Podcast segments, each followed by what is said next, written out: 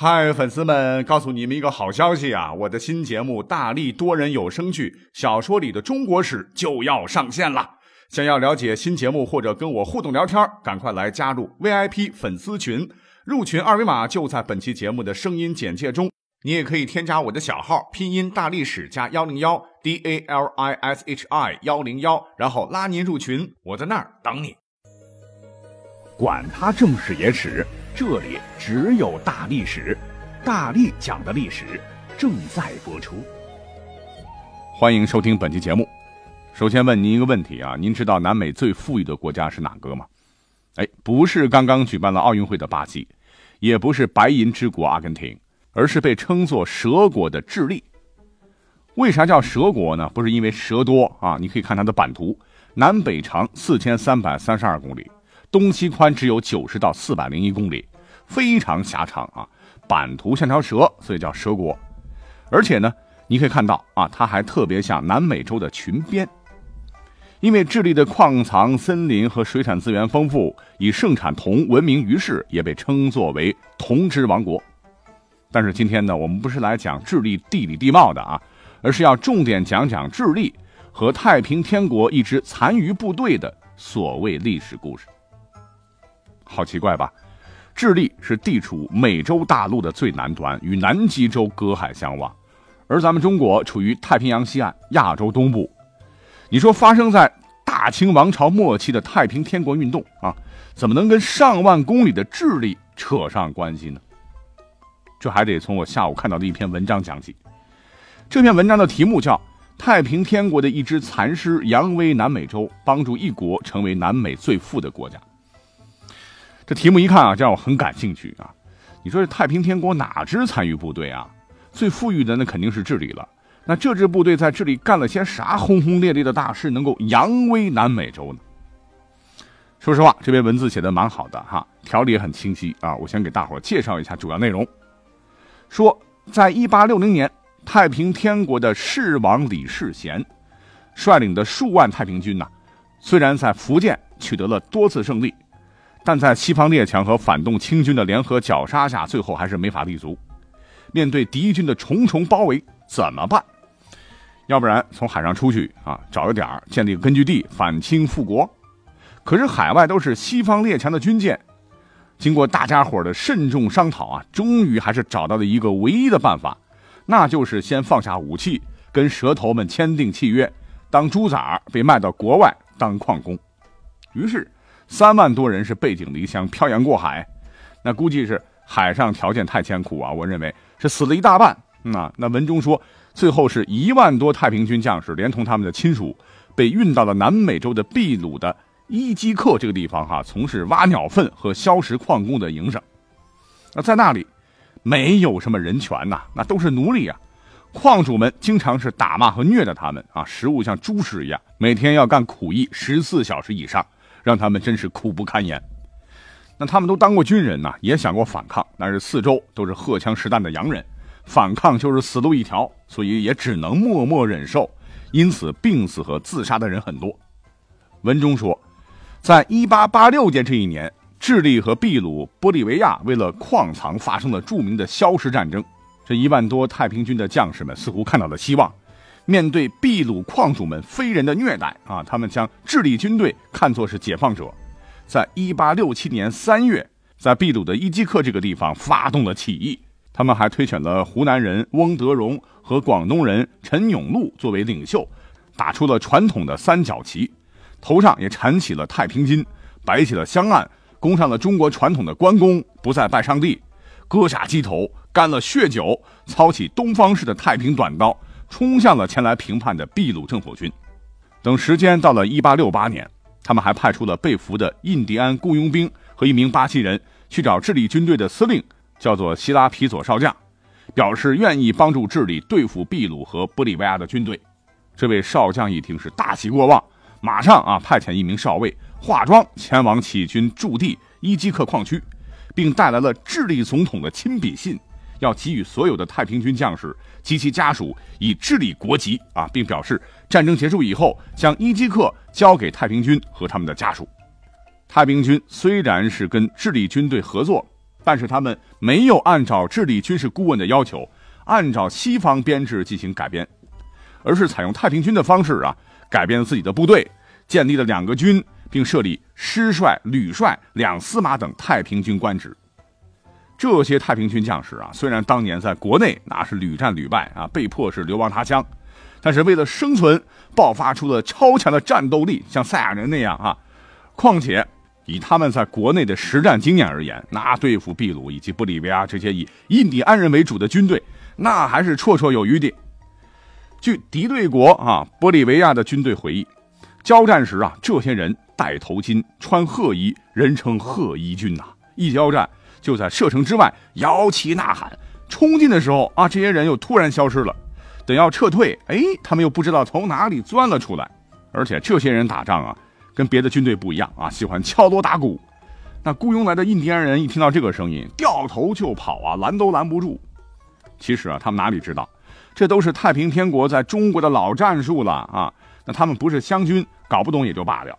那另一边。智利当时主要精力是放在海战上啊，这一仗也被称作是南太平洋战争，是南美洲第一场铁甲舰的对决。最终，智利海军取得了胜利。不过啊，在陆地上，太平军的牵制同样起到了重要的作用啊。他们利用黄皮肤的优势，很轻易地潜入了秘鲁的印第安军营，以各种奇袭的方式啊，连续取得数场大胜，无一不是以少胜多。那这支曾经的太平军呢，就成了南美洲最重要的陆上力量。最终，智利军跟太平军会合啊。智利的将军看了一眼太平军的三角旗上的龙，他提出了一个要求，说：“你们这个三角旗啊，啊挺奇特，可以用，但是上面的龙是不是可以换成我们智利的国徽呢？啊，毕竟以后我们是一家人了，对吧？”好吧，啊，华工一看，那智利的国徽也是萌萌的，所以就同意了。然后呢，两军合力来进攻秘鲁首都利马，迫使秘鲁最终签下了城下之约，彻底让出了战略要地阿塔卡马沙漠。而玻利维亚更因为失败，缩成了一个内陆国家。那以前还是有海的，这次全丢光了。